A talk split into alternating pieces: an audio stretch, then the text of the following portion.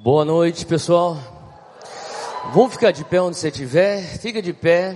É uma honra eu poder estar aqui com vocês. GKPN, eu quero agradecer todo o pessoal aí da mesa diretiva. São amigos queridos meus, o Diniz, o Madaleno, o Léo. É, enfim, tem tantas pessoas que eu amo que estão envolvidas nesse movimento. E eu, eu sou muito privilegiado de estar compartilhando é, a palavra com vocês hoje. Eu queria só, eu sei que a gente já orou, orou, orou, mas nunca orar é demais, não é verdade? Então a gente vai orar mais uma vez. Feche teus olhos onde você estiver, erga suas mãos para o alto, repita comigo, Senhor Deus, bem forte, Senhor Espírito Santo, eis-me aqui, nessa noite, eu te dou total liberdade Traz o teu alinhamento.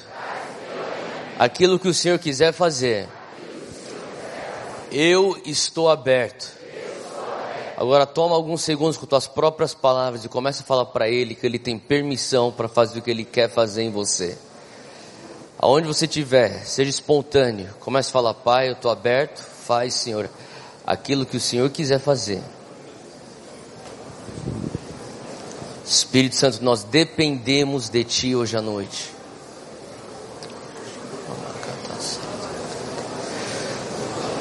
Fala, Espírito Santo, eu preciso da Tua ajuda hoje.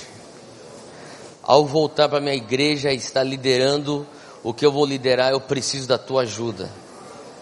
Segunda-feira no trabalho, na faculdade, eu preciso da Tua ajuda. Tu que és o nosso paracletos, o nosso ajudador, ajuda-nos hoje. Abre tua boca, continua. Se você ora em línguas, começa a fluir em espírito onde você estiver agora. Abre tua boca, começa a fluir em espírito. Se você não ora em línguas, ora o Pai Nosso, faz alguma coisa, mas não fica parado. Você não veio escutar uma palavra, a gente veio pressionar algo do céu sobre a nossa vida. Amém?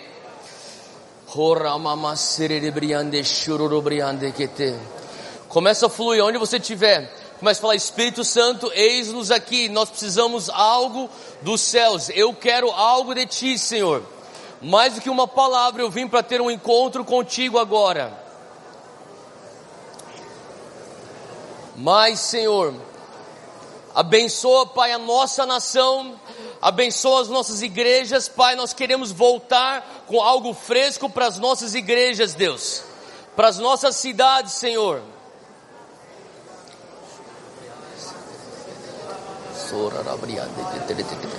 Põe tua mão no teu coração, repita comigo: Senhor, me ensina a te amar, renova em mim o primeiro amor, para que eu venha amar o meu próximo como a mim mesmo. Nessa noite, toca a minha vida, renova minha mente, transforma o meu ser se você orou isso com fé, dá uma salva de palmas para Jesus onde você estiver. Glória a Deus. Glória a Deus. Antes de você sentar, fala para quem está ao teu lado, se prepara, Deus tem coisas novas para você.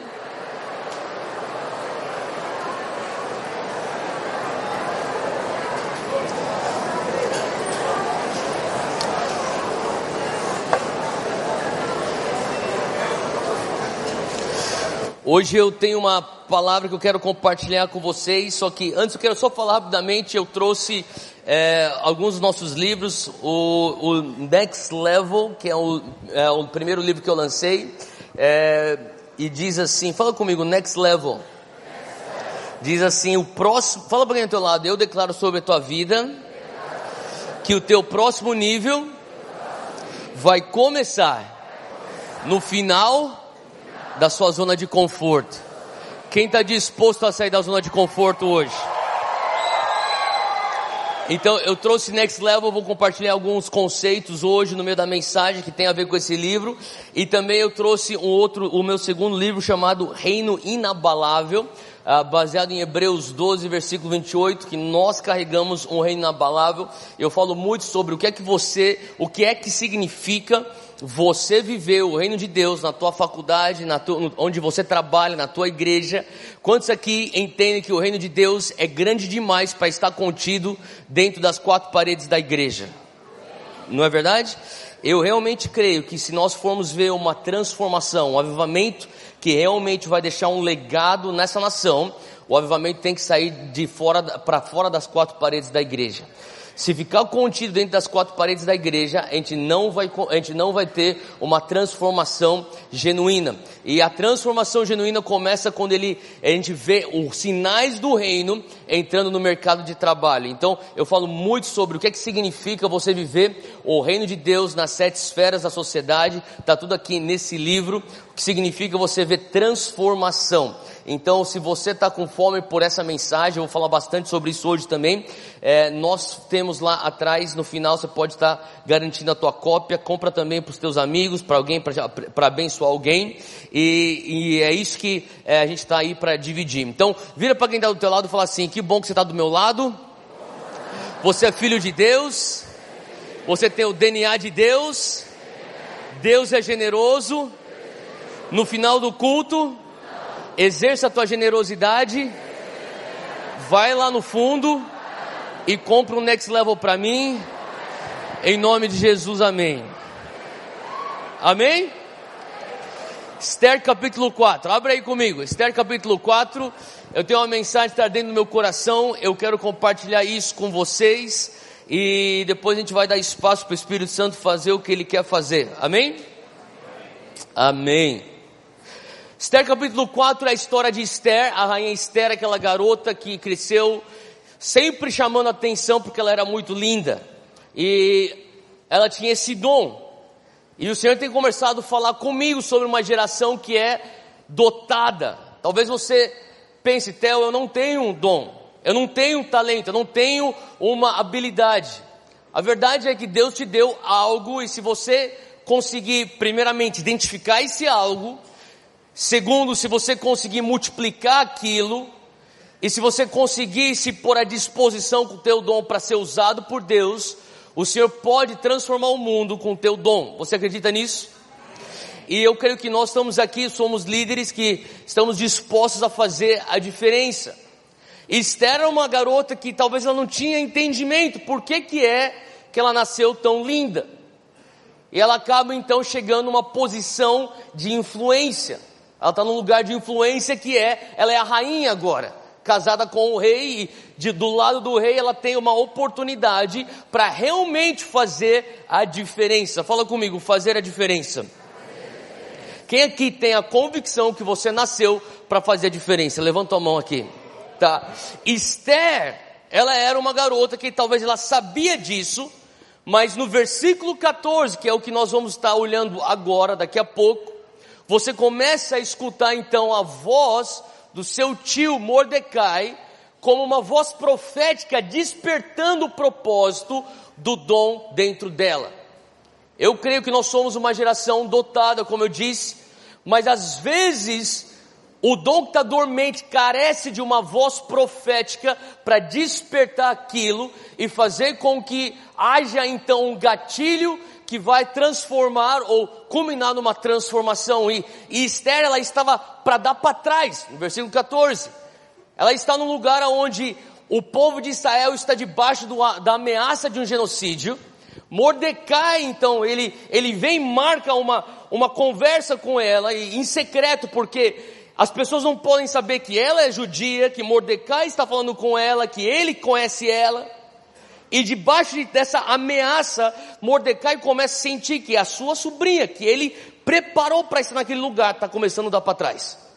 E diante disso, ele diz no versículo 14: Esther, porque se de todo te calares neste tempo, socorro e livramento virá de outra parte para os judeus. Fala comigo, socorro e livramento. Eu queria que você entendesse uma coisa aqui.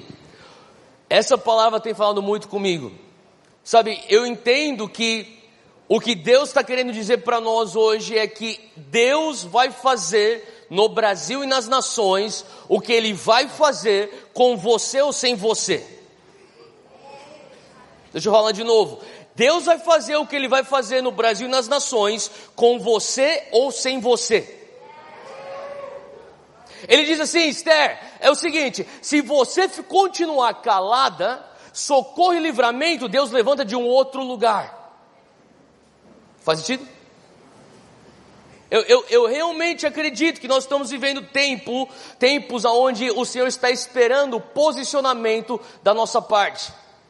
E nesse momento, Esther está diante de uma decisão a se tomar. Eu tenho que me posicionar ou eu posso ficar aqui no meu anonimato, no conforto do palácio? Eu vou ser salva, o povo vai sofrer, os meus primos vão morrer, meus tios vão morrer, todos os meus amigos que eu cresci na comunidade judaica vão morrer, mas pelo menos eu estou aqui salvo. E Mordecai falou: Olha, espera, espera, espera aí, Esther, escuta o que eu estou te falando. Socorro e livramento virá de um outro lugar para aquele povo que é o escolhido de Deus, Israel. Agora, continua comigo nesse texto, ele diz: Porém, tu e a casa de teu pai perecereis. Sabe, eu comecei a entender uma, uma coisa aqui: a vontade de Deus corporativa e a vontade que Deus tem para mim como indivíduo. Deus está falando, você tem uma opção hoje, Theo de se posicionar e dizer sim para aquilo que eu tenho para a tua vida como indivíduo e de alguma maneira o teu chamado individual se encaixa num chamado corporativo ou você não precisa dizer sim, mas independente do que você disser, socorro e livramento levante de algum outro lugar. Eu sei que sou um pouco direto que eu estou falando e, e, e eu quero que você entenda que a minha intenção hoje é que nós venhamos entender o momento e o tempo que nós estamos vivendo com sobriedade. Eu olho para a minha vida e eu tenho olhado para as pessoas ao meu redor. Vocês tiveram alguns líderes aqui falando nesse final de semana, eu estava conversando com alguns deles a caminho daqui, no telefone, e, e, eu sei que são amigos meus. Aqui a gente, que nem o Diniz disse, são, somos um grupo de amigos. A verdade é que, sabe, o Senhor está fazendo algo incrível nessa geração, que eu me pergunto, e eu olho para mim e falo, Deus, às vezes a matemática não fecha. Como assim, Deus? Essas portas que estão se abrindo para mim e para os meus contemporâneos, Pai, eu não, tô, eu não, tenho, eu não tenho como assim entender essa linha de, de raciocínio e a lógica disso. E eu, eu, tenho, eu tive um pensamento um tempo atrás que eu sinto que foi eu não vou falar que foi Deus, mas um pensamento que pode ter sido Deus. Quem sabe, Tel, você está andando em unções e debaixo de mantos que não foram teu para o, para o começo de conversa. Já parou para pensar nisso? Que quem sabe você está começando a andar hoje em acessos que nem eram teu para o começo de conversa. Esther está debaixo disso. Mordecai está falando, Esther, se você não quiser agarrar esse manto, se você não quiser agarrar esse propósito, esse chamado, não tem problema, Deus dá para outro.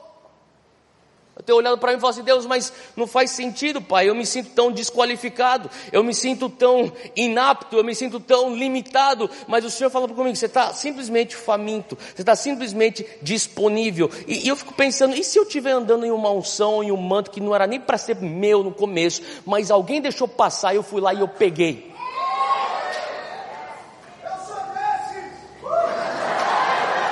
É o Israel. Vocês estão aqui comigo, gente? Fala um pouquinho ao teu lado, se você deixar teu manto cair perto de mim, eu pego e levo embora.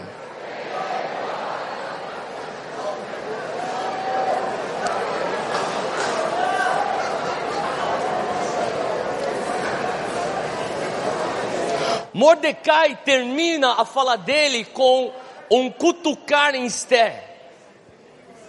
Ele fala assim: Esther, é o seguinte, você tem que entender uma coisa: se você continuar calada, Deus vai usar outra pessoa.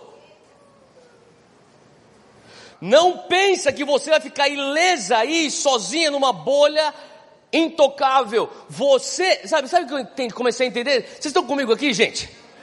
Me dá um pouco de feedback aqui, fala um amém, um aleluia, fala alguma coisa. Senão eu vou pedir para Israel sentar aqui, vou ficar só eu e Israel aqui. Gente, eu, eu, eu, eu, quero que você entenda uma coisa. O, o que Deus está querendo fazer é uma coisa que Ele vai fazer com a gente ou sem a gente. E a gente tem que entender que é um privilégio participar disso. Sabe, é um, o, o, momento que você muda a tua, tua comunicação de eu, eu tenho a oportunidade para eu tenho o dever, alguma coisa está errada. Eu quero continuar cumprindo a grande comissão com o sentimento que eu tenho o dom e o prazer e, o, e a oportunidade. Nunca é simplesmente um fardo de obrigação. Faz sentido o que eu estou falando? E, e, é isso que ele está falando, Esther. Mas quem sabe? E ele cutuca Esther e deixa a pergunta lá que vai ficar atormentando ela naquela noite. Quem sabe, Esther, versículo 14, você não nasceu para um tempo como este. Aonde que ele está cutucando? No, naquele lugar, daquela alma humana que quer fazer a diferença. Eu lembro há um ano atrás, nem um ano atrás, uns sete, oito meses atrás, eu estava com a Júnia, minha esposa, e a gente estava indo para o aeroporto, a gente estava atrasado, a gente pegou um trânsito, a gente estava em, em Los Angeles, na Califórnia, para embarcar de volta para o Brasil, a gente pegou um trânsito, a gente perdeu o voo. Ele perdeu o voo, estava chateado. Depois de uma hora eu consegui superar a minha decepção. E daí eu falei: Bom, qual que é o próximo voo? Só amanhã. Então a gente ficou um dia inteiro lá e falou: Vamos descansar então, vamos pegar esse dia para ter nosso tempo junto.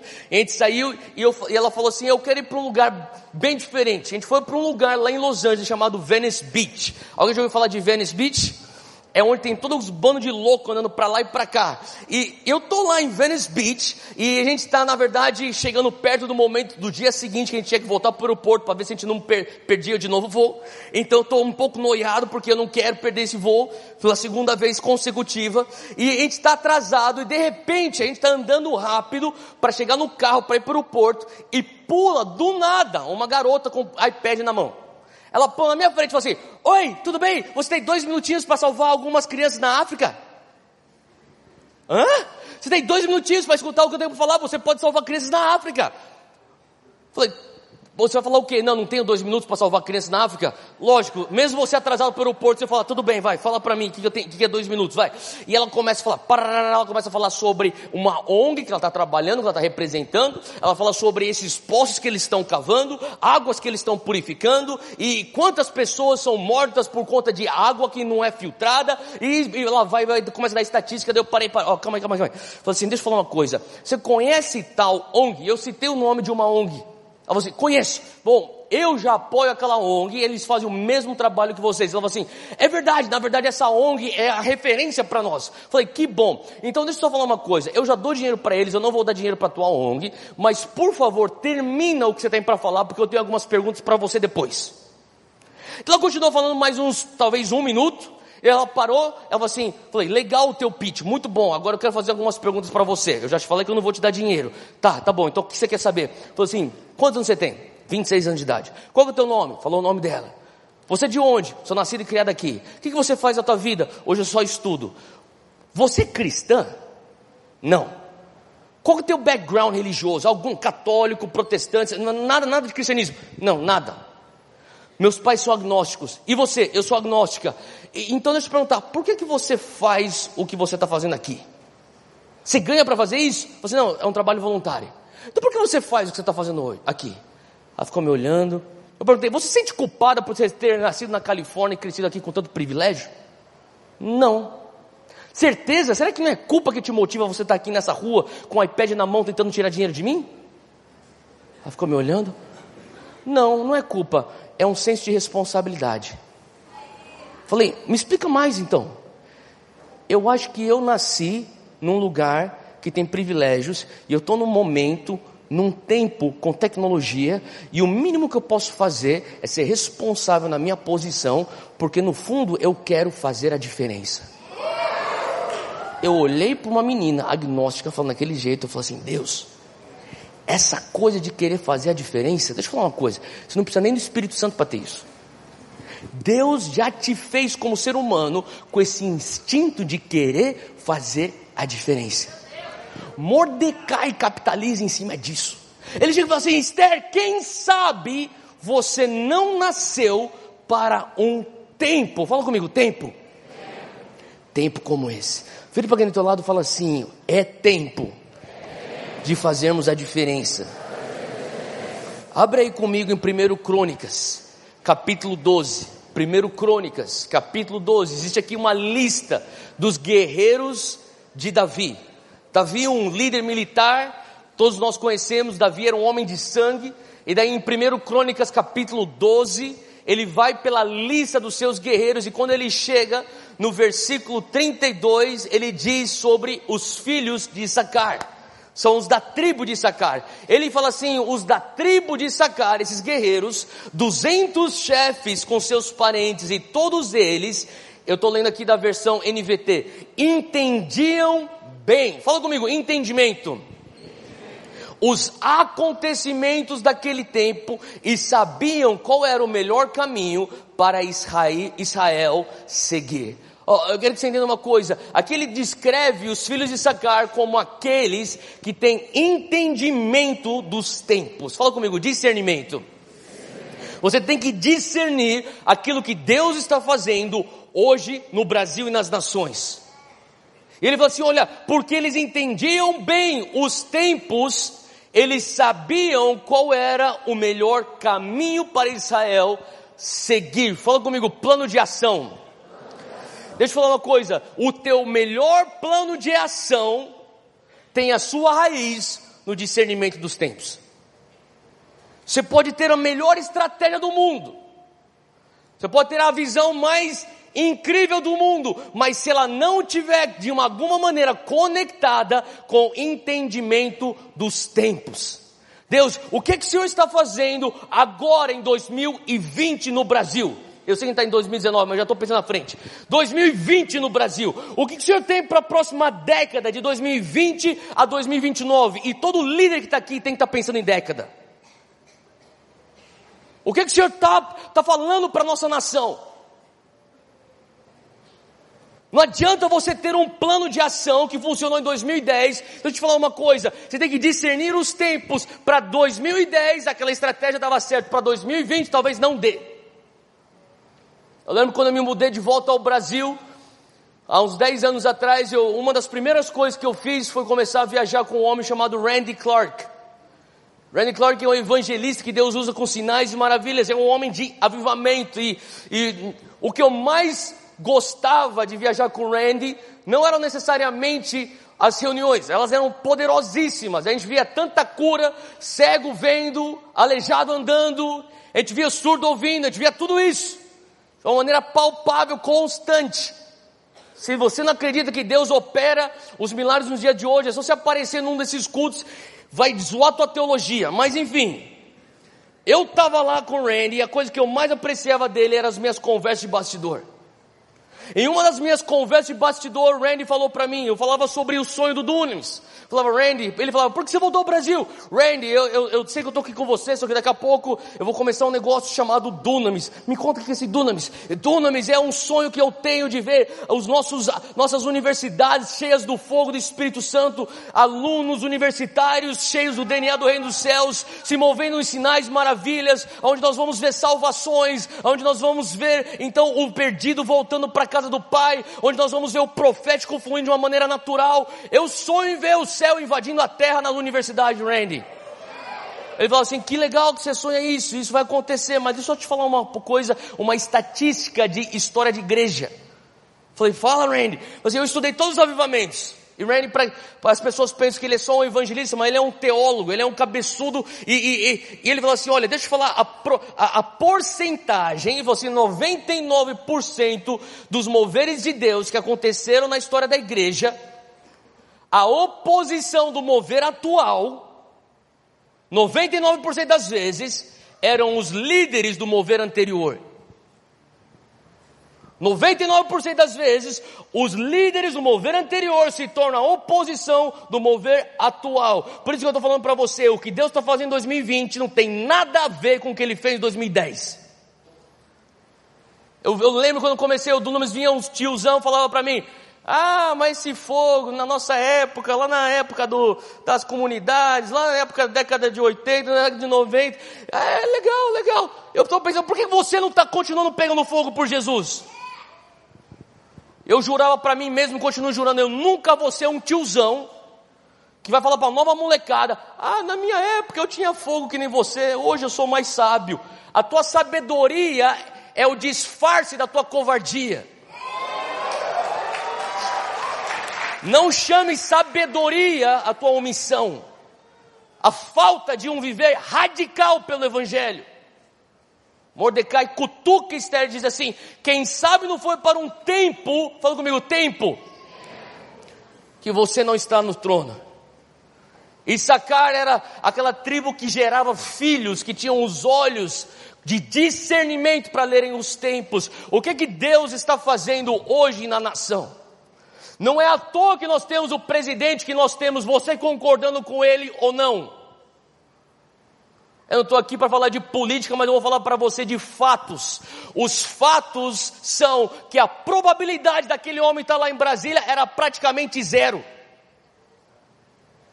Então você, no mínimo, mesmo sendo contra o governo dele, deve perguntar a Deus por que, que ele está lá. Pergunte a Deus, já que você crê em Deus e Ele é soberano, por que, que o Senhor permite esse homem, com tantas coisas contra ele, estar onde ele está hoje? Será que tem a ver com o que Deus está fazendo na igreja? Eu te digo sim, tem a ver. Será que o que está acontecendo na economia do Brasil tem a ver com o que Deus tem a ver, está fazendo na igreja? Tem a ver com aquilo que Ele vai fazer na igreja? Se você for ver, analisar a história da igreja, você vê que aquilo que acontece no cenário socioeconômico tem a ver e afeta diretamente aquilo que acontece dentro da igreja. E quando a gente começa a olhar e falar, Deus, o que, que o Senhor está fazendo nesse tempo na nação. Eu falo que nunca antes, e eu tenho conversado com pessoas muito mais velhas do que eu, tenho buscado conselhos com pastores que estão no ministério há 40 anos e mais do que 40 anos, e eles falam, Theo, nunca antes na história da nossa nação nós temos tantos céus abertos, uma juventude tão incendiada pelo Evangelho, pessoas que estão buscando o mover do Espírito Santo. Nunca antes nós tivemos o crescimento de igreja que nós estamos experimentando. E a pergunta que nós temos que fazer é por quê? Por que, que você hoje está no Brasil como um crente, um cristão, experimentando esse embalo? Talvez você pense, Theo, mas que embalo? Deixa eu te falar, isso aqui não é normal, gente. O que está acontecendo aqui no Rio de Janeiro, em São Paulo, no Sul, no Norte, Nordeste, em todos os quatro cantos do Brasil, não é normal. Isso é bom, isso é ruim. Eu falava ontem, antigamente, semana passada com um jovem de 19 anos de idade, está fazendo uma mobilização muito grande, eu falo assim, meu irmão, sabe qual é o teu maior perigo? Falou, qual que é? É que tem tanto embalo de Deus sobre a nossa nação e sobre aquilo que você está fazendo, que você pode pregar heresia e nego vem para o altar para se converter. E você não analisa se tem alguma coisa que eu preciso melhorar, porque você está vendo o altar está cheio, o altar está cheio, o altar está cheio, e você não está entendendo que tem a ver com uma coisa que é maior do que o teu ministério, é algo sobre os céus da nação. Faz sentido o que eu estou falando, gente? E o que eu creio é que Deus está querendo falar sobre, sabe, esse tempo que nós estamos vivendo como nação, é o discernimento disso. E, e eu estava há três semanas atrás no Canadá ministrando, eu fui pregar numa igreja em Ottawa, capital, e o pastor de lá é um amigo meu, o nome dele é Sean, eu falava, Sean, estava conversando sábado à noite, antes dos cursos de domingo, estávamos jantando, e daí ele me deixou no hotel e falou assim, Theo, amanhã, quando você for pregar lá na igreja, nos nossos cultos, se o Espírito Santo te der uma palavra profética, libera sobre a igreja, a gente está aberto. Falei, amém. Eu quero escutar de Deus, se eu tiver, eu, eu entrego. Se eu não tiver, não vou entregar, não vou inventar, mas eu entrego se eu tiver.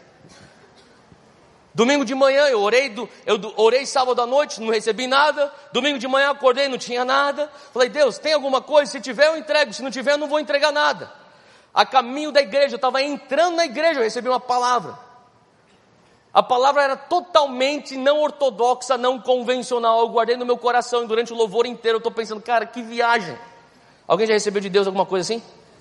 Você está tipo, mano, que viagem, é coisa da minha cabeça. Alguém já passou por isso?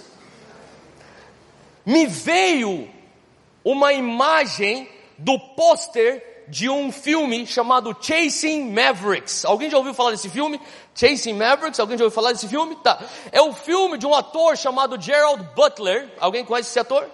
Tá? E esse cara é um surfista nesse filme, e ele está ensinando esse jovem surfista a pegar onda. E ele está falando sobre ondas que são tipo os big wave riders, tá ligado? Aquelas ondas que são tipo prédios de seis metros de altura, de seis andares de altura, que assim, são, não são as ondas que a gente assiste, tipo Felipe Toledo, Gabriel Medina pegar. É um outro tipo de surf isso aqui.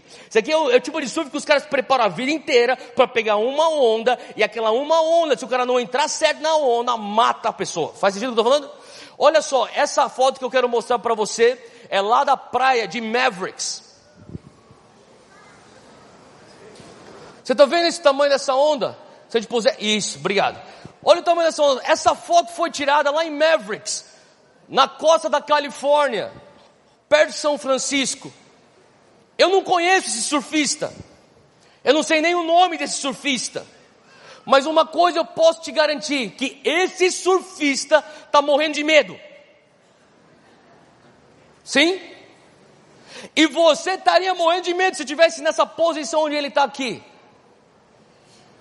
Eu peguei essa palavra, Chasing Mavericks. Essa foto foi tirada em Mavericks. Eu cheguei no altar, no, no púlpito, eu comecei a palavra e eu falei assim, pastor, se, se a gente teve aquela conversa ontem à noite, eu estava em oração, não recebi nada, mas hoje, quando eu entrei aqui, eu sinto de Deus que eu recebi uma palavra. E eu fui dar aquele passo de fé. Eu falei, a palavra de Deus para você é Chasing Mavericks. E quando eu falei Chasing Mavericks, ele falou, Uau!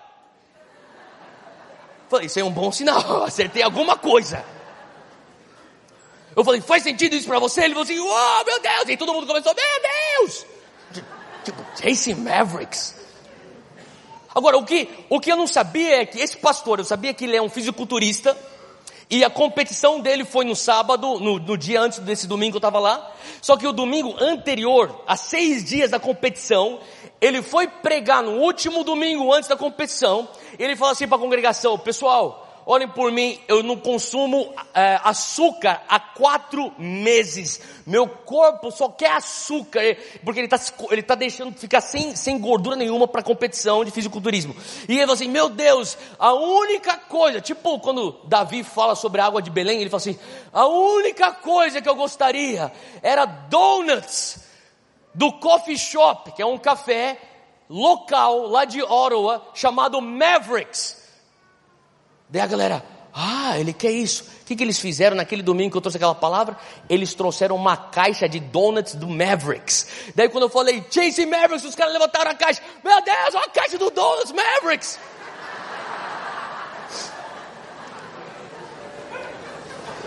Daí eu falei, Deus, mas o que, que isso tem a ver? Eu sei que não foi sobre donuts que o Senhor me deu essa palavra. E Deus começou a falar: avisa ele que está chegando uma onda do tamanho de Mavericks para essa igreja.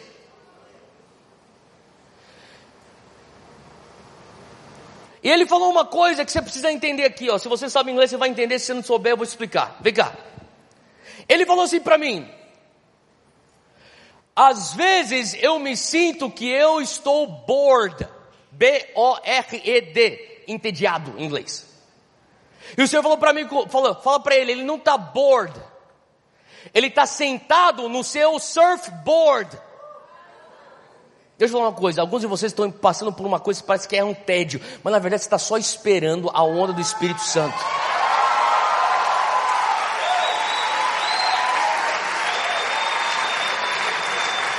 Parece que você está bored. Só que você está em alto mar, você já passou arrebentação está sentado lá, está tipo, nada está acontecendo. Nada está acontecendo. E eu estou falando para você, sabe? Se você fosse assistir esse filme, você entenderia. Ou se você, se, e eu sei que quem está no Rio de Janeiro deve ter bastante surfista aqui. Então deixa eu te falar uma coisa. Muitas vezes você faz coisas que são não convencionais. Por exemplo, acordar 5 horas da manhã para ir para a praia. Você põe toda a tua roupa de borracha no teu carro. Você empilha todas as tuas pranchas. Ninguém está lá, você está lá sozinho, naquele frio, sentado na tua prancha e a tua cabeça está tipo: o que, que eu estou fazendo aqui, Deus? Eu pensei que eu escutei tua voz, eu fiz o sacrifício que eu tinha que fazer, eu paguei o preço que eu estou pagando, o que, que eu estou fazendo aqui? E Deus está falando assim: ó, você está correndo atrás de um Maverick, eu estou mandando um Maverick para você, a única coisa que eu preciso é que você tenha paciência, discirna os tempos. Eu lembro quando eu voltei para o Brasil, há 11 anos atrás eu era menos ocupado que eu era hoje, então eu tinha bastante tempo para fazer bate-volta lá para o Guarujá, em São Paulo. Eu ia com um amigo meu que era surfista, e ele falou assim: Eu vou te ensinar a pegar onda. E eu até hoje não aprendi, mas eu ia lá. E quando a gente chegava lá, ele pegava, ele ia para um, ele parava o carro, as pranchas estavam no carro, eu já estava para tirar as pranchas. Ele falou assim: calma, calma, espera um pouco. Ele saía, ele ia para um pico mais alto, ele ficava assim, ó. Entra no carro, a gente vai para lá que tem uma direitinha para lá. Falei, meu irmão, eu quero entrar na água, cara. Eu acordei às 5 horas da manhã, deixa eu entrar na água. Sabe, eu, tenho, eu creio que Deus está levantando uma geração que tem esse discernimento para ler os tempos, para entender o que Deus está fazendo. Deixa eu falar uma coisa: Deus está fazendo alguma coisa na nação, você precisa ter ah, os olhos para enxergar, porque senão você não vai saber como você tem que agir. Israel está nessa situação, eu, eu, eu eu estava falando sobre esse meu amigo Sean, eu dei essa palavra para ele, mas há um tempo atrás, na verdade, um, um, cinco semanas atrás, cinco semanas atrás, a gente começou a abrir. Eu vou voltar um pouquinho essa história. Vamos lá. Abril de 2018. Abril de 2018. Um amigo meu chamado Andy Bird, que é um dos líderes da Jocum, ele vem para o Brasil, vem para São Paulo, ele fala, Theo, vou almoçar, ele foi dar uma aula numa escola de missões, a gente foi junto, a gente sentou numa mesa numa churrascaria, aonde o céu encontra a terra, e a gente estava lá,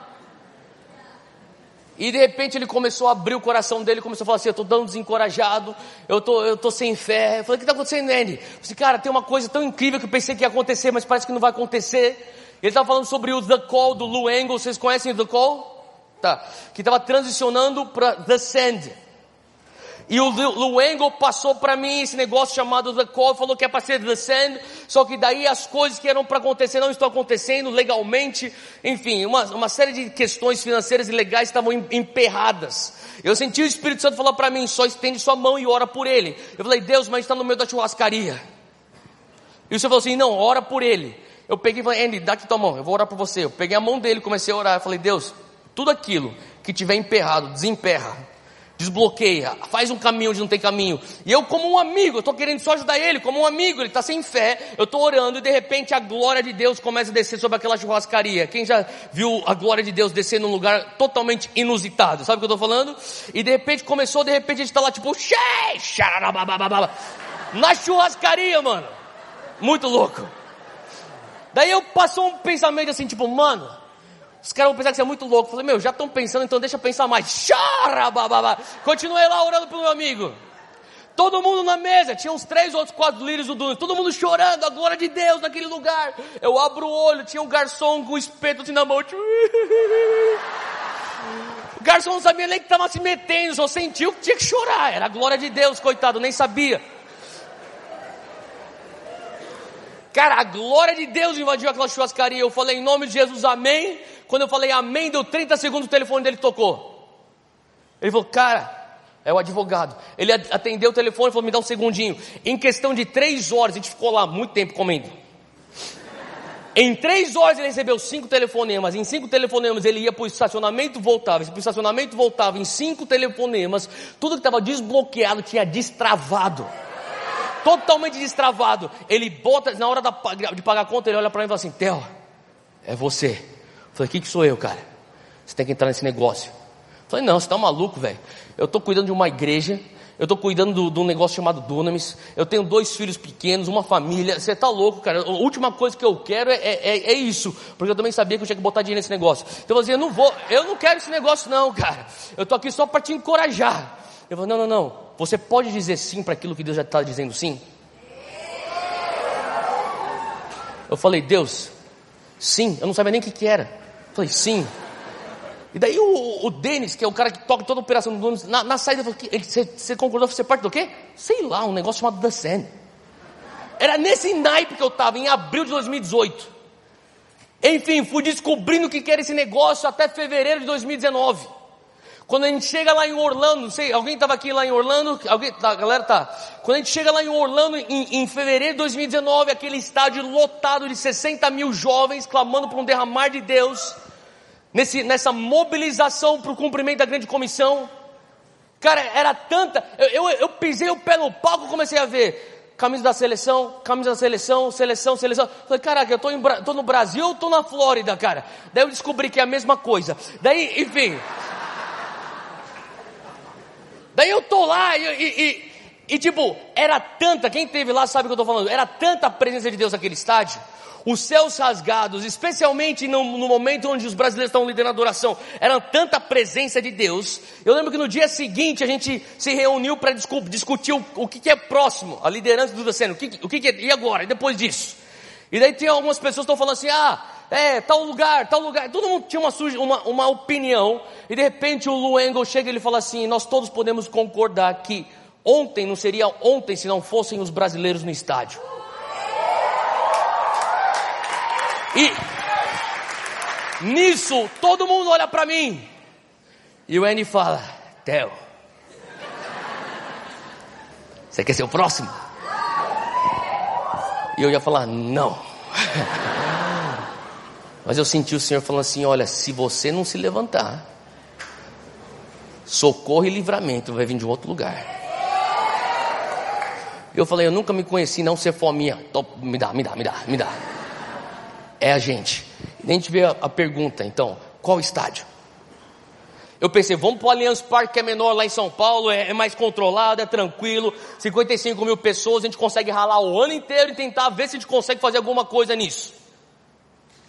E eu estava conversando com o Andy no telefone, e ele estava perguntando para mim, ele me ligou, Theo, e aí, conseguiu fechar o estádio? Eu falei, cara, ele está tentando entrar em contato com o pessoal lá da diretoria, não está conseguindo ter retorno, mas, cara, ele falou assim, cara, e aquele outro estádio grande lá que você tem perto da tua casa? Ah, o Morumbi? Não, não, não, aquilo lá é grande demais, vamos para o Allianz Parque. Falei, mas você não orou a respeito daquilo lá? Não, não, não, mas o Allianz Parque é mais tranquilo, tem 55 mil eh, assentos, vai dar, vai dar certinho, é, é, é o tamanho ideal. Eu estou falando, assim, mas você orou a respeito disso? Eu falei assim, é, é, não, mas eu acho que é o Allianz Parque.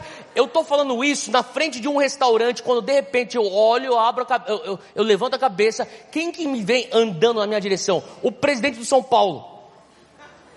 Falei, caramba, eu sou São Paulo, eu queria xingar o cara porque até agora ele não está dando jeito minha, no meu time, mas eu vi que aquele negócio não tinha nada a ver com o meu coração de São Paulo, não tinha a ver com uma coisa dos céus. Daí eu falei, Andy, você não vai acreditar que aconteceu. Ele falou assim: o que aconteceu? O presidente de São Paulo acabou de entrar nesse restaurante aqui que eu estou comendo agora. Ele falou assim: e agora?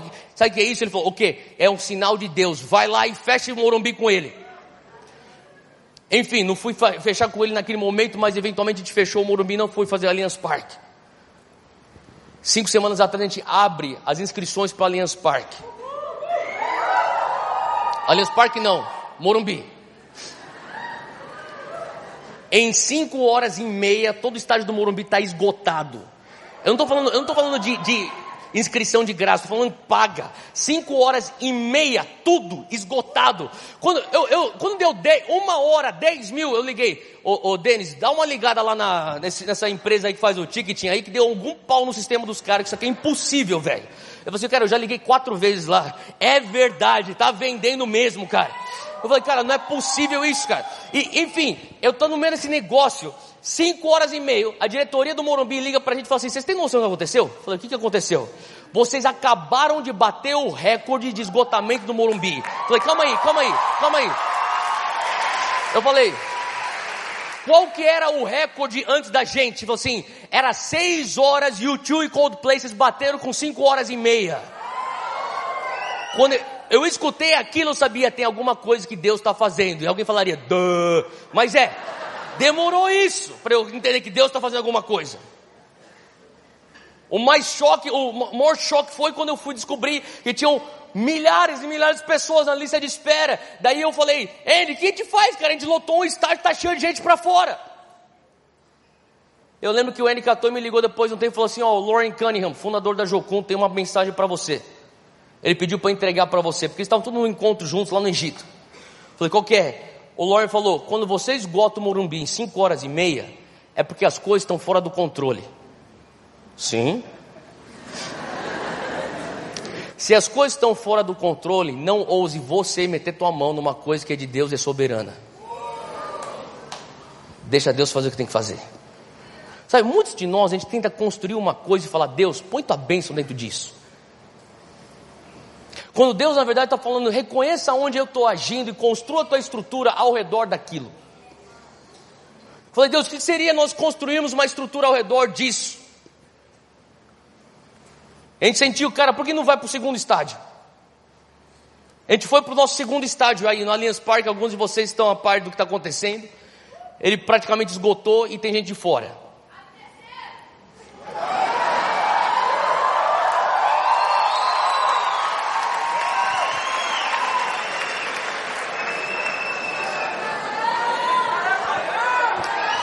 Calma, calma, calma, calma. Calma.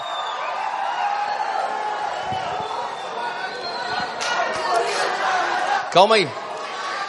Calma, calma. Depois a gente ora por vocês. A gente faz a fila da libertação daqui aqui, ó. A gente está orando e falando, Deus, o que, que é o próximo passo? Eu estou dividindo isso com vocês porque eu quero que vocês entendam uma coisa. Eu sei que tem muito pastor de jovem aqui. Não tem a ver com o nome de um ministério. Não tem a ver com o nome de seis líderes liderando o movimento. Tem a ver com uma coisa que está acontecendo na nação do Brasil. Eu cheguei hoje de manhã da Holanda. Ontem eu estava com os líderes que estão mobilizando aquilo que é conhecido como Awakening Europe, um movimento que está lotando estádios na Europa. Eles falaram, Tel, quando a gente soube dos dois estádios no Brasil, eu reuni minha equipe e teve uma, um ciúme santo que tomou conta da gente. Se eles fazem no Brasil, isso a gente tem que fazer isso aqui na Europa. Sabe, eu creio que Deus está fazendo uma coisa no Brasil que é catalítica. O Brasil como uma nação catalisadora, um gatilho que vai ser o efeito dominó nas nações. Só que a gente precisa entender o que Deus está fazendo na nossa nação. Nós precisamos ter o entendimento e o discernimento. Abre comigo, comigo em Êxodo, capítulo 33, eu quero continuar a mensagem. Versículo 12. Moisés, ele está diante de uma onda. Se a gente puder deixar só essa onda aqui, mais um pouquinho, por favor. Sabe, eu estava meditando sobre, pai, como que se navega o favor? Eu, eu, eu quero que você entenda que o que está acontecendo hoje na nação brasileira é um favor do céu sobre o Brasil. É algo soberano de Deus que é além de denominações, é além de redes de igreja. Eu não tenho nada contra denominações, não tenho nada contra placas de igreja, mas é além de grandes nomes, grandes ministérios, é algo que é soberano, é do Pai sobre a nossa nação. E eu, eu consigo enxergar isso como se fosse uma onda desse tamanho. E o Senhor começou a falar comigo, quando você está navegando, quando você está surfando uma onda desse tamanho, a única coisa que te interessa é posicionamento.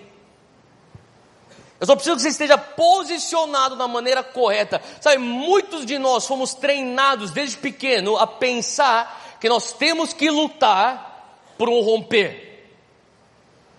Economiza porque vai fazer falta. Estuda e dá duro, senão você não vai ter oportunidade na vida. Quando a oportunidade bater na tua frente, é melhor você tomar posse disso aí. A gente, a gente luta, tem que lutar, é, é, é, a, é sobrevivência, é, é, a luta do mais do, do sobrevivente. É, sabe, essa mentalidade que é correta de certa maneira. Só que a pergunta é: nós nunca fomos treinados a saber o que fazer depois que o romper acontece. Então, o que acontece quando o romper está na porta? A gente luta, na cabeça a gente sabe, tem que jejuar, tem que orar, tem que discipular, tem que ganhar alma, tem que expandir, tem que dar passo de fé. Mas a pergunta é, quando vem o avivamento, o que se faz com o romper de Deus? A gente se condicionou tanto a lutar pelo romper que a gente também não teve tempo para pensar, Deus, como que nós nos portamos dentro de um romper? Eu lembro que há um tempinho atrás eu fui para a Coreia. Foi a primeira vez que eu fui ministrar na Coreia, foi, foi no mês de março. Eu estava conversando com alguns pastores coreanos, eles me falaram uma coisa que me chocou, me, eu levei de volta para casa com isso. Eles falaram assim, Theo, você tem que entender que a Coreia é um fenômeno. É um fenômeno da história da igreja. Nunca antes, nenhuma, em, em algum momento, uma, um país entrou num avivamento tão rápido quanto a Coreia. No final da década de 50, a Coreia é tida como se fosse Camboja, Laos, Vietnã, esgoto a céu aberto, as ruas de terra, injustiça social, crise econômica. Daí Deus levanta um homem Muitos já ouviram falar de Young Cho, e ele começa um movimento de oração. Existe um avivamento que é derramado naquela, naquela nação, que culmina numa reforma. Hoje a Coreia é tão, é tão próspera quanto países que nem Japão, Singapura. Só que ele falava assim, Theo, você tem que entender que hoje os jovens abaixo de 35 anos da Coreia, abaixo de 35 anos da Coreia, 2% apenas são evangélicos. É o país que mais rápido entrou no avivamento e mais rápido saiu. Eu voltei com isso para minha cabeça e falei assim: tá bom, você está você tá crendo por um avivamento no Brasil, mas o que garante que você vai ter isso? E uma vez que você tem, o que garante que você permanece nesse avivamento? Eu acho que Moisés sabia disso. Eu acho que Moisés também tinha uma onda de Mavericks como favor de Deus nas costas dele, quando ele começa a ver então o mar vermelho se abrindo antes mesmo. As dez pragas, ele tem um, ele, ele, existe um embalo espiritual do céu atrás de Moisés. Ele tira aquele povo do Egito.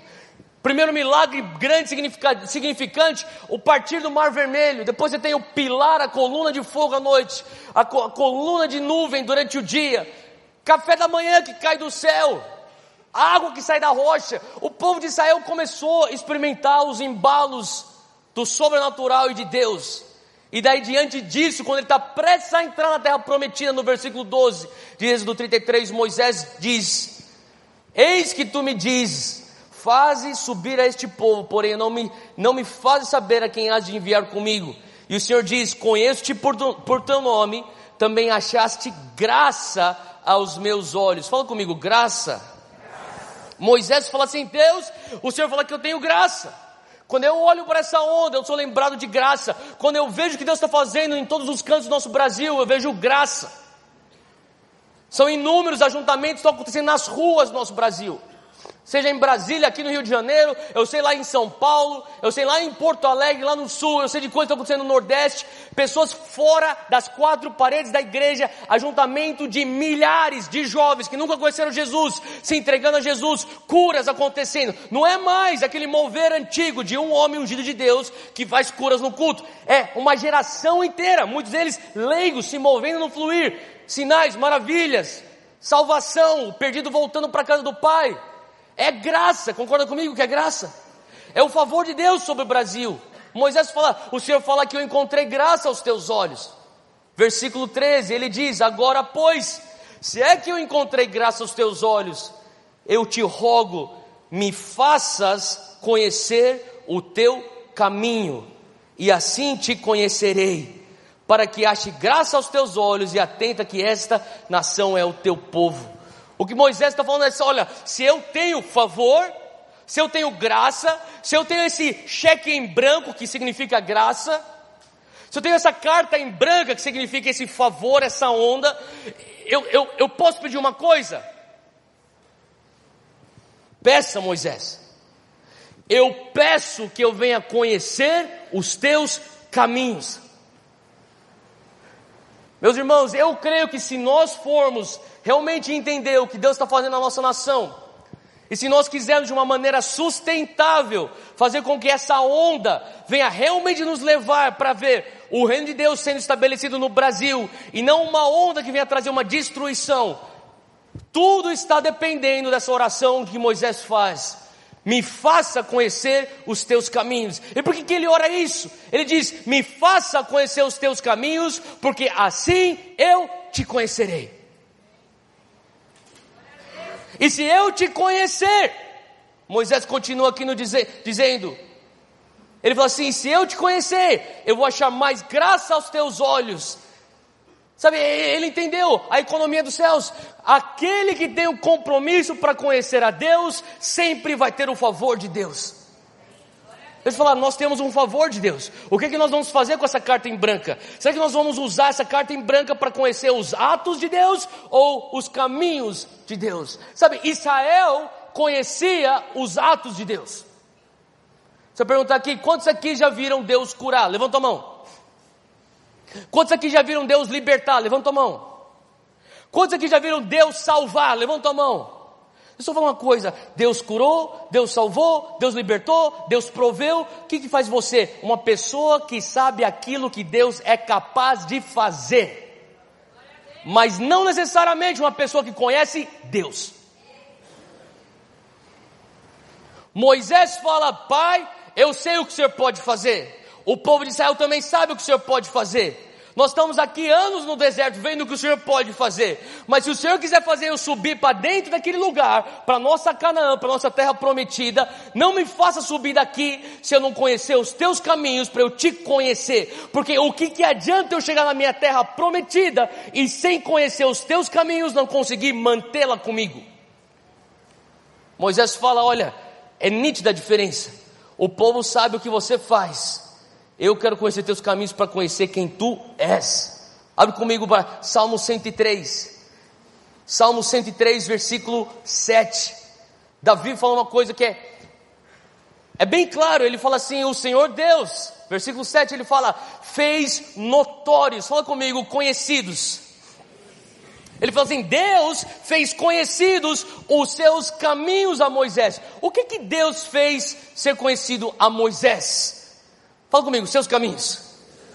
Mas olha só, ele faz a diferenciação de uma maneira tão clara. E Deus fez notórios os seus feitos aos filhos de Israel. Eu, eu amo o sobrenatural, eu amo os milagres, as curas, os sinais, os prodígios. Mas deixa eu falar uma coisa: se nós não graduarmos como igreja, de não só buscarmos os sinais para buscarmos os seus caminhos, o avivamento que nós estamos buscando ele não é sustentável. O avivamento só se torna sustentável quando você e eu, com 100% de sinceridade, com 100% de transparência perante Deus, podemos orar. Possamos orar, Deus, eu não quero a tua provisão. Deus, eu não quero a tua proteção. Se vier às custas da tua presença. Deus, eu não quero a tua bênção. Se a tua bênção me custa o abençoador. Deus, eu não quero entrar na terra prometida. Se uma vez que eu entrar na terra prometida, eu descubro que o Senhor nem está lá dentro. Eu não quero isso. E Moisés fala: Deus, se eu achei graça tuas, nos, aos teus olhos, se a tua presença não for comigo, não me faça subir daqui. Cara, deixa eu te falar de um português bem claro. Deus está expandindo, está aumentando a graça dele sobre o Brasil. Como que nós mantemos a graça dele sobre a nação? Conhecendo os seus caminhos. Você pode perguntar até, mas tudo bem, o que, que significa os caminhos de Deus? Se você estiver anotando, eu tenho uma definição bem simples, simples para os caminhos de Deus. Os caminhos de Deus são os princípios e os processos que Deus opera em nossas vidas, oriundos da sua natureza. O que significa que o que Deus está fazendo na tua vida é customizado para você, não tem nada a ver com o que Ele está fazendo com a pessoa do teu lado. Então para de se comparar. Para de se comparar quantos, quantos seguidores no Instagram fulano tem, quantas pessoas vão para o acampamento, da, quantos jovens vão para o acampamento. Cara, o que Deus está falando com você, se comprometa a Deus, eu estou comprometido com os teus caminhos. Faz isso que eu estou falando, gente. Quando você tem um compromisso com os caminhos de Deus, você conhece Deus e você está descansado. Você, sabe, você tem um, descanso que você fala assim: Deus, eu entendo que o Senhor está fazendo, o Senhor está trabalhando dessa maneira comigo. O que significa que muitas pessoas falam, eu quero a paz que excede todo entendimento. Quem quer a paz que excede todo entendimento? A paz é o descanso. Deixa eu falar uma coisa. Só que as pessoas não estão percebendo que quando você fala eu quero a paz que excede todo entendimento, você tem que estar disposto a entrar em lugares que você não entende. Só que você quer entender tudo.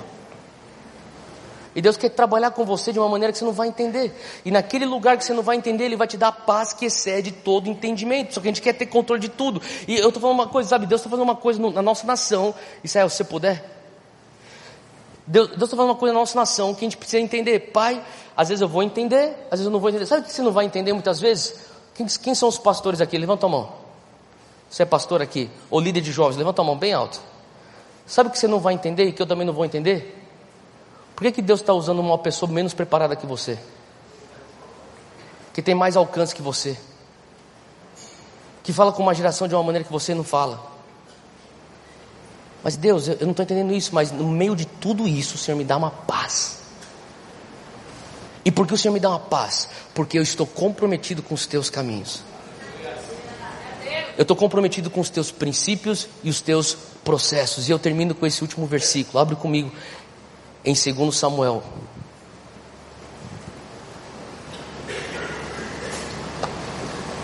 Moisés tinha um apreço pela presença. Essa mesma presença que veio por conta do compromisso que ele tinha com os caminhos do Senhor. Davi também tinha. Diz aqui que eles puseram, segundo Samuel 6, só para você entender, Davi então assume o trono. Quando ele assume o trono, a primeira coisa que ele quer fazer, ele quer trazer a presença de Deus, a arca, de volta para a, cidade de Davi. Então, a arca estava na casa de Abinadab, segundo Samuel 6. E, e, essa, alguns vão falar que estava por 20 anos, outros teólogos vão dizer que estava lá por 40 anos, independente se é 20 ou 40 anos ou seja, quanto tempo foi? É um bom tempo que essa arca estava dentro da casa de Abinadab, estava longe da cidade de, de Davi, do lugar que tinha que estar o tabernáculo. Então, Davi fala, primeira coisa, eu vou trazer de volta essa arca. E quando ele começa a trazer de volta a arca, versículo 3: puseram a arca de Deus numa carroça nova e a levaram da casa de Abinadab na colina. Uzá e Aiô, os filhos de Abinadab, conduziam a carroça com a arca de Deus. Aiô andava na frente, Davi e todos os israelitas iam cantando e dançando perante o Senhor, ao som de todo tipo de instrumento atrás. Quando eles chegaram, segue aí comigo, segundo Samuel 6,6. Quando eles chegaram na esquina de Nacon, Uzá esticou o braço e segurou a arca de Deus, porque os bois haviam tropeçado. E a ira do Senhor acendeu-se contra Uzá por seu ato de irreverência. Por isso Deus o feriu e ele morreu ali mesmo ao lado da arca de Deus. Olha, talvez você já conheça essa história, mas só para tentar pintar aqui direito, você entender o que está acontecendo. Uzá e Aiô, os filhos de Abinadab, são os responsáveis pela arca e eles vão levar, fazer o transporte da arca para a cidade de Davi. E, e, Davi vai com a sua banda, eles estão louvando, adorando o Senhor. Aiô está na frente da carroça, Uzá está atrás da carroça, a arca está em cima da carroça. E tem muito louvor, tem, tem, tem, muito, tem muito barulho, tem muito som. Então imagina Davi lá junto com seus músicos. Uh! E de repente! Davi olha para trás. Essa palavra que diz que Deus feriu Uzá, se você pegar no grego original, significa basicamente Deus, ele, ele causou uma explosão dentro de Uzá. É como se viesse um raio do céu, atingisse esse homem, e tipo todos os órgãos, sangue, tripa. Imagina a cena. Chocante. De repente, Davi olha aquilo. Continua aqui comigo no versículo 8. Davi ficou contrariado porque o Senhor, em sua ira, havia fulminado Uzá. Versículo 9: Naquele dia, Davi teve medo do Senhor e se perguntou: Como que eu vou conseguir levar a arca do Senhor? A arca representa a presença. Davi olha para aquele homem que tinha boas intenções, que tocou na arca do Senhor, o cara tá, ele não existe mais, só existe pedaço dele para tudo quanto é canto, sangue para tudo quanto é canto. E Davi não sabe o que fazer, você tem que entender? E um segundo anterior a isso, ele está adorando a Deus. De repente ele olha aquilo, ele não entende mais nada. Ele olha, e a palavra fala que ele ficou contrariado. A verdade é que teve uma crise interna no coração de Davi, a tal ponto que ele fica, ele fica com ira, ele fica com raiva, ele fica confuso, ele não sabe o que fazer. Ele começa a falar: Deus, mas como assim, cara? Coitado desse homem, ele não sabe o que, o que fazer com isso. Versículo 10 diz assim: que por isso ele desistiu. Davi desiste de levar a, presença do Senhor para a cidade de Davi. Em vez disso, ele leva para a casa de Obed-Edom de Gade. Ele, ele estaciona a arca, ele não sabe o que fazer. Ele fala assim: eu não tenho nem mais teologia para entender o que está acontecendo. Eu quero que você entenda uma coisa: você levar a arca da casa de Abinadab para dentro da cidade de Davi é uma onda de favor. É a graça de Deus. No meio da graça de Deus, Davi tem uma crise. Moisés está falando assim: nós estamos prestes a entrar na terra prometida. Antes nós entrarmos com todo esse favor, com essa onda de favor que nós estamos experimentando, Pai, não me faça subir daqui se tua presença não vem comigo. Pai, eu quero que o Senhor entenda, eu estou comprometido com os teus caminhos. Deixa eu falar, nós temos que, como igreja, olhar além das obras dos atos de Deus. Davi olha para o ato, ele olha, eu não estou entendendo esse ato de Deus. Deixa eu falar uma coisa: se você não consegue enxergar os caminhos de Deus, um dia os atos de Deus, talvez até agora está indo bem, mas em algum momento os atos de Deus vão fazer com que o teu coração fique contrariado. Deus não estou entendendo, porque o Senhor curou meu tio, mas o Senhor não cura minha tia. Deus, eu não estou entendendo, porque esse meu amigo, que não é nem crente, recebeu a promoção, eu que sou fiel dizimista, não recebo a promoção. Porque o teu cristianismo está ainda no nível de atos de Deus. Davi está naquele lugar onde ele está pego por conta de um ato de Deus, ele está contrariado, ele está em crise. Deus, eu pensei que eu estava fazendo a coisa certa, eu estava fazendo aquilo que era certo, Deus. Eu pensei que Abinadab, ele estava fazendo a coisa certa, Deus. Versículo 11: A arca do Senhor, a presença do Senhor, ficou na casa de Obed-Edom por três meses. Fala comigo, três meses. E o Senhor o abençoou e a toda a sua família. E eles disseram ao rei Davi: O Senhor tem abençoado a família de Obed-Edom e tudo que ele possui por causa da arca de Deus. Então Davi, com grande festa, fala comigo, grande alegria ele foi à casa de Obededon e ordenou que levassem a arca de Deus para a cidade de Davi. Escuta isso. Eu sei que o tempo já passou, mas só segura aqui rapidinho. Davi escuta a notícia. Obededon, aquela casa que você estacionou a arca, está abençoada e toda a sua casa. Quando a palavra de Deus fala toda a sua casa, não é só a família imediata dele. Significa, normalmente é de 150 a 200 pessoas que tem a ver com o comércio daquela família. Então, 200 pessoas foram abençoadas por aquilo. Quando Davi escuta, o coração dele se alegra. Por que, que o coração de Davi se alegra? É porque ele estava feliz por Obededon? Também, mas muito mais. Por que ele estava tão feliz? Porque dentro dele, por três meses, havia uma crise. Ele fala: uh, Finalmente! A crise se assentou no meu coração. Eu saquei Deus. E ele se alegra, porque aquilo que ele mais amava, que era a presença de Deus, eu quero que você imagine, Davi, aquilo que ele mais ama, a presença de Deus, mata um homem inocente aquilo põe ele numa crise. Ele estaciona a arca. A notícia chega, eles estão abençoados por da arca. Ele se alegra, porque ele sacou na hora. Deus, o problema nunca foi a tua presença. O problema nunca foi a onda do teu mover. O problema nunca foi o favor e a tua graça. O problema não foi a arca. O problema é como que você é um anfitrião da presença. Ele entende que tem alguma coisa aqui que não está batendo. 20, 40 anos, morte em Abinadab. Três meses, bênção em Obed-Edom. A arca era a mesma arca, mas por que para um leva bênção e para outro leva morte? Deixa eu falar uma coisa: Deus te ama demais para te perder para o avivamento.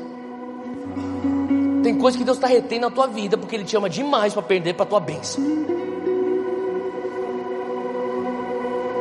Davi ele entende que talvez Abinadab tinha dois filhos, que eles cresceram com a arca na sala. Eles olham, e os amiguinhos vêm para brincar na, na, casa deles de videogame, e eles perguntam: o que é esse negócio? Ah, isso aí é a arca da presença. Estão almoçando. Que negócio lá? Aquilo é a arca da presença. Estão jantando. Ah, aí, cuidado aí para não esbarrar na arca aí.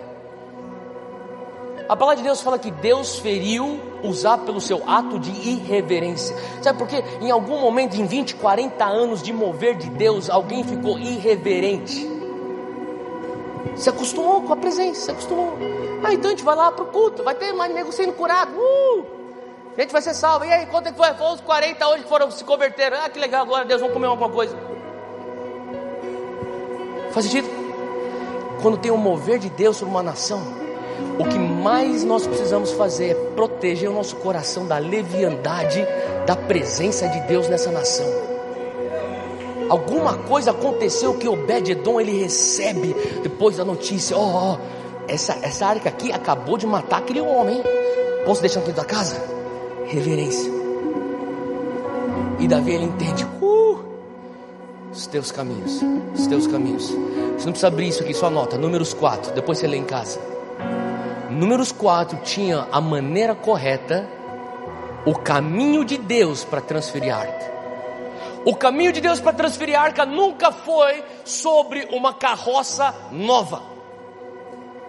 Eram os levitas segurando com aquela vara nas argolas, e Davi ele recebe a notícia com alegria. E quando os que carregavam, versículo 13, a arca davam seis passos, passos ele sacrificava um boi e um novilho gordo.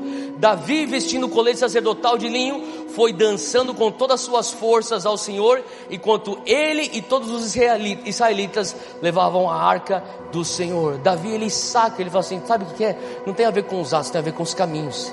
Então ele volta para casa de Obed-Edom e fala assim: agora a gente vai fazer que nem números 4, os caminhos de Deus. Um, dois, três, quatro, cinco, seis, sacrifica, adora. Um, dois, três, quatro, cinco, seis, sacrifica, adora. É mais devagar. Ah, vamos pôr numa carroça, é mais rápido, é mais legal, é novinha a carroça. Mas não é o caminho de Deus. O que é o caminho de Deus? é tudo aquilo que protege a presença de Deus. Sabe, eu falo isso com sobriedade no meu coração. O que Deus está fazendo no Brasil hoje é lindo, é incrível. Mas se a gente não conseguir olhar além dos atos, para se comprometer aos caminhos, em algum momento a gente percebe que existe irreverência no nosso coração. E a maneira que Deus está nos levando às vezes ele, ele retém algo, porque algumas pessoas estão com pressa demais. Eu estou com pressa, tenho que chegar lá. Que... Sabe? Deus está falando assim: olha, o que, que adianta você sair correndo para entrar na tua terra prometida se chegar lá e eu não estou lá? Eles vão devagar, seis passos, sacrifício. Mas é a maneira que eles garantem a presença indo com eles. Na tua igreja, faz aqui. Glória a Deus pelos métodos novos, mas eu falo uma coisa: não abra mão da presença na tua igreja, no teu grupo de jovens, seja o que for que está fazendo. Você pode ter os bons métodos, só que não está no método, está na presença o segredo. As pessoas perguntam para mim, Theo, como é que você consegue fazer o negócio do Dunamis? No final das contas, a gente tenta fazer o melhor que tudo, só que se a presença de Deus não aparece no ajuntamento do Dunamis, é a coisa mais trágica. Que tragédia é se, se aprontar, se fazer um planejamento, se, se fazer todo o LED certinho, a banda ensaiada, o vídeo promo maneiro e a presença nunca aparece. Hoje eu creio que o Senhor está querendo trazer um compromisso com os caminhos de Deus que nos leva a proteger a presença. Que essa onda de avivamento que Deus está trazendo sobre o Brasil, que não venha causar destruição, mas que venha levar transformação e a única maneira fazendo isso é quando protegemos os caminhos do Senhor. Fica de pé onde você está, eu quero orar com você.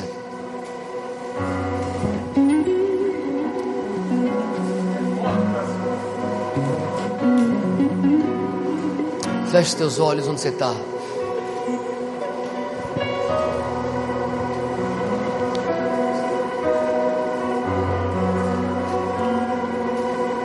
Feche teus olhos na presença do Senhor agora. Só foca nele agora.